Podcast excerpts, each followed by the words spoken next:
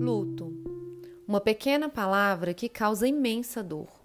Dor que não se restringe aos familiares das mais de 115 mil pessoas mortas pela pandemia de Covid-19, mas que atinge toda uma população. Esse é o tema da nova série do Viralizados, uma produção da Fiocruz Brasília. Nossa entrevistada é a psicóloga Elaine Alves, doutora e pós-doutora com ênfase em perdas e lutos, emergências e desastres pela Universidade de São Paulo.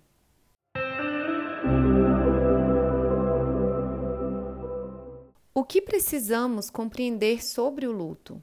Eu acho que é preciso compreender que o outro está em grande sofrimento e que o luto não é depressão, mas é uma tristeza profunda, é uma dor profunda de um rompimento é, que foi que aconteceu e que o outro não queria, se perdeu algo ou alguém que se amava demais e que essa pessoa está triste por isso, que isso precisa ser respeitado, que essa dor precisa ser validada, autorizada e precisa ter um espaço de expressão e de escuta.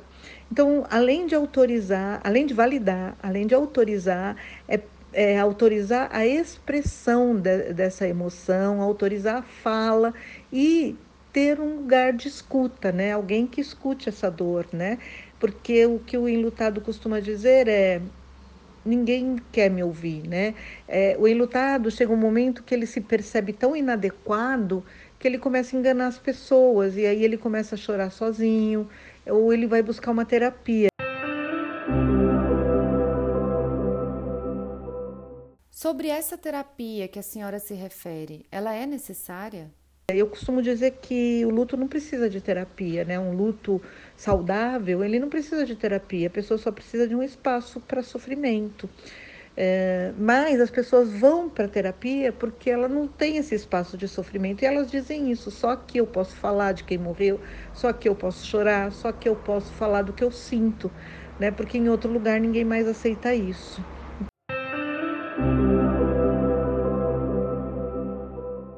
O que é preciso então saber sobre o luto e a pessoa em luto?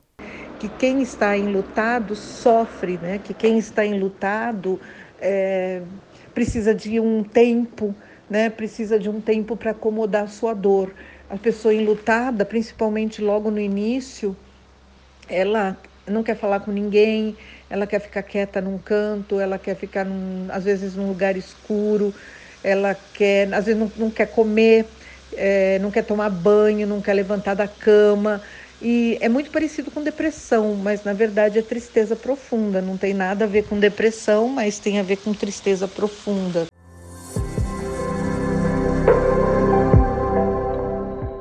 Achou o nosso conteúdo interessante? Então compartilha com seus amigos e familiares. Quer sugerir um tema? Entre em contato com a Fiocruz Brasília nas nossas redes sociais, arroba Fiocruz Brasília no Instagram e facebook.com barra Fiocruz Brasília.